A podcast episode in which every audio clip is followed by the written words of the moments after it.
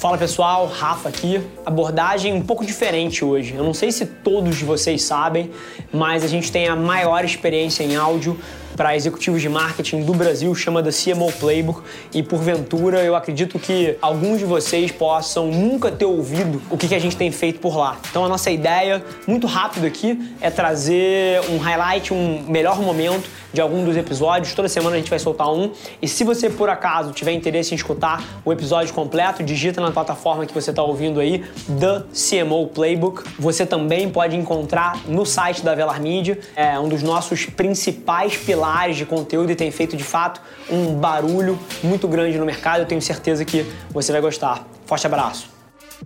O que é relevante para as pessoas nesse momento que a gente está passando mudou um pouco. Então, sim, tem uma parte que é muito consistente e não muda, que são as marcas e seus valores e a sua personalidade, mas elas precisam conversar sobre outros assuntos, né? Então, algumas coisas se mantêm, outras coisas precisam mudar, porque se você não mudar, já há muito tempo que a gente está sendo exposto e avisado a isso. Perfeito. E assim, você deu um, um contexto muito mais profundo mas se eu tivesse que resumir aqui para quem está ouvindo, cara, três pilares para você navegar esse momento que, como você falou, não é novo, isso já estava acontecendo, simplesmente acelera. E você tocou nisso, que é número um, volume é fundamental. Eu acredito literalmente que as marcas e as grandes empresas não deveriam colocar para fora um filme de 5 milhões de dólares, mas sim 100 filmes de 50 mil dólares. E aí você começa a entrar em vários ângulos, desde hiperpersonalização, do criativo e da mídia, até a capacidade de ser ágil, né? E de reagir a eventos em tempo real, ao invés de você estar tá planejando aquele filme durante três meses para soltar num contexto que você não vai nem saber, né? Então, esqueceu o primeiro ponto.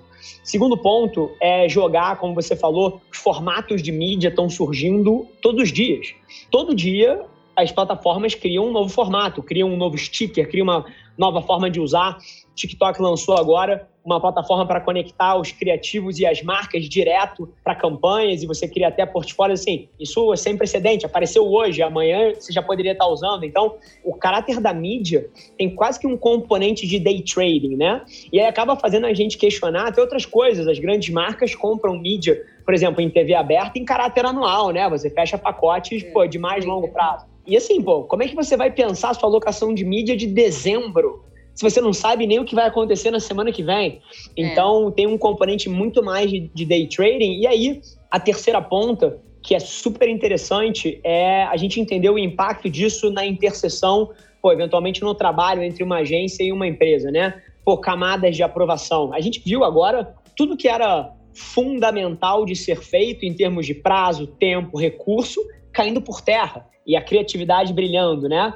Então tem um questionamento muito forte também de o quanto disso não era ego da indústria, o quanto disso não era a forma que as coisas sempre foram feitas e provoca a gente a pensar coisas tão radicais quanto e se, what if, a gente trabalhasse publicidade num esquema quase que orçamento base zero, onde você precisa levar as melhores ideias e elas vão sendo aprovadas à medida que o contexto muda e as melhores ideias porra, casam com aquele contexto, né? Então, uhum. tem várias, várias provocações. Muitas provocações legais. As marcas, hoje em dia, elas têm a vantagem de operar num ecossistema que dá feedback para elas. Então, por exemplo, daqueles ah. mil criativos de 50 mil dólares que eu falei, assim, cara, você joga eles no mundo e deixa de depender. Claro que a nível estratégico do impacto que a marca quer causar no mundo, isso precisa estar alinhado, isso é base para tudo, mas a forma de fazer e de conectar isso com o contexto do momento específico, se a gente está na dúvida se é a maneira perfeita ou se aquilo ali está 80%,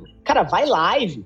Porque você coloca uma alocação de mídia pequena naquilo, o mundo vai te dizer se foi a forma certa ou errada de fazer. Tá de feedback são muito mais é. curtos e você não precisa de seis publicitários e oito executivos de marketing debatendo numa sala se a palavra precisa ser essa ou aquela ou se o fundo é verde ou vermelho você joga os três no mundo e o mundo te diz qual que funcionou, né? São de fato novos tempos. E pegando no teu ponto sobre formatos, né, e o ponto que você tinha trazido anteriormente sobre diferentes modelos de mídia e tal, uma das coisas que eu venho aprendendo muito e, né, acho que ainda tenho muito o que aprender é que essa pluralidade de coisas que vão surgindo não necessariamente matam as antigas. As coisas se transformam.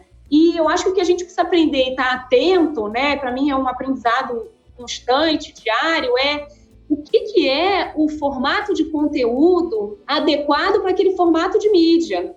Não tem muito certo e errado aqui. Para mim, o principal é que você consiga ter conteúdos certos, adequados para cada tipo de formato. O que, que adianta se você quer experiência? Você não consegue gerar experiência e conexão e engajamento forte num conteúdo muito curto. Mas, por outro lado, se você precisa construir awareness para sua marca, ter conteúdos muito curtos que te permitem mais frequência, que te permitem estar em contato com o consumidor por mais tempo, use isso ao seu favor, porque você tem essa oportunidade.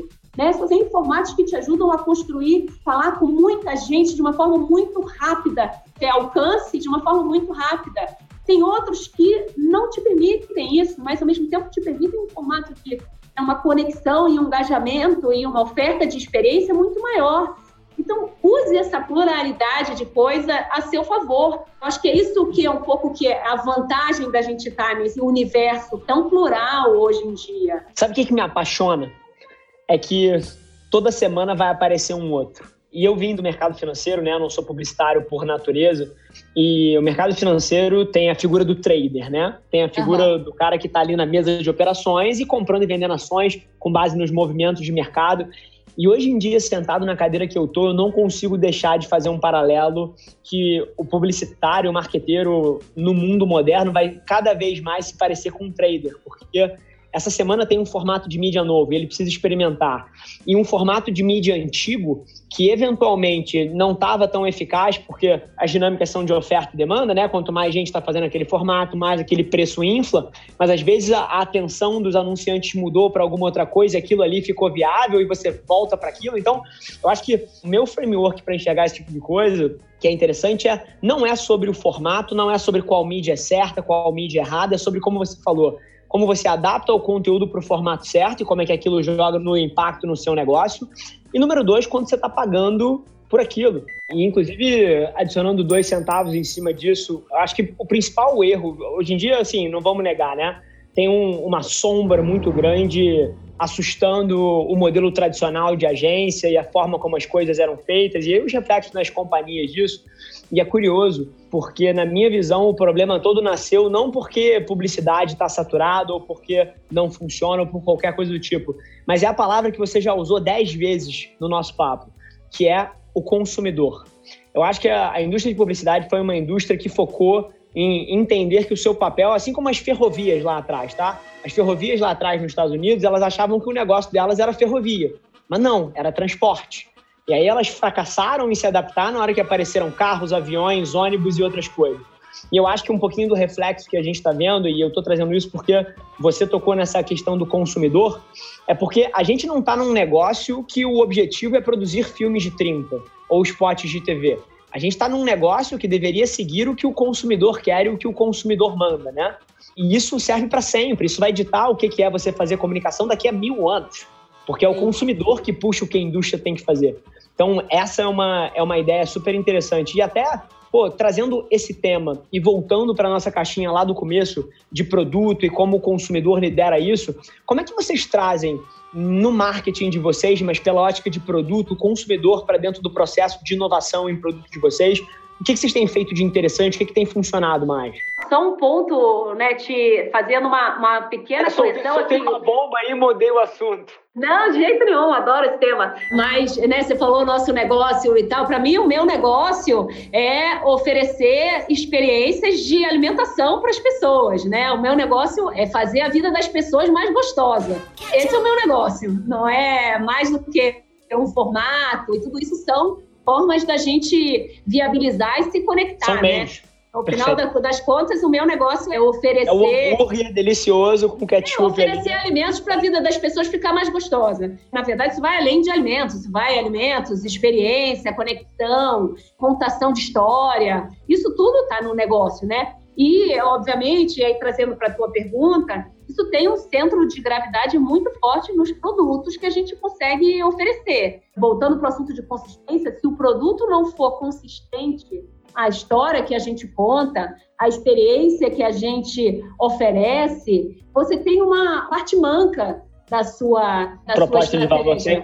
da sua sim. proposta de valor, né? É muito melhor a expressão. Então, o produto ele precisa responder e a história que você conta. E hoje, a gente tendo muitos meios de comunicação que nos permite ouvir o consumidor de forma mais rápida, né? Porque a gente sempre teve pesquisas de mercado a nosso favor que nos ajudava a, sempre nos ajudou e continua nos ajudando a ouvir o consumidor. Mas não dá para esperar 30 dias para saber o que o consumidor está achando agora, né? Exato, exato, exato. Bom, gente, super feliz que você ouviu esse trecho do The CMO Playbook, o podcast da Velar Media. Se você quiser ouvir o episódio na íntegra, é só você digitar no seu player, como eu falei, The CMO Playbook, ou ir no site da Velar e procurar pelo episódio mais recente. Vai ser um prazer te receber lá na outra plataforma. Não esquece de se inscrever, sai episódio novo toda segunda-feira, trazendo um grande nome desse mercado para bater um papo comigo. E, sinceramente, independente de você trabalhar especificamente com marketing ou publicidade, eu tenho certeza que tem capacidade de agregar valor para qualquer executivo. Te espero lá. Um abraço.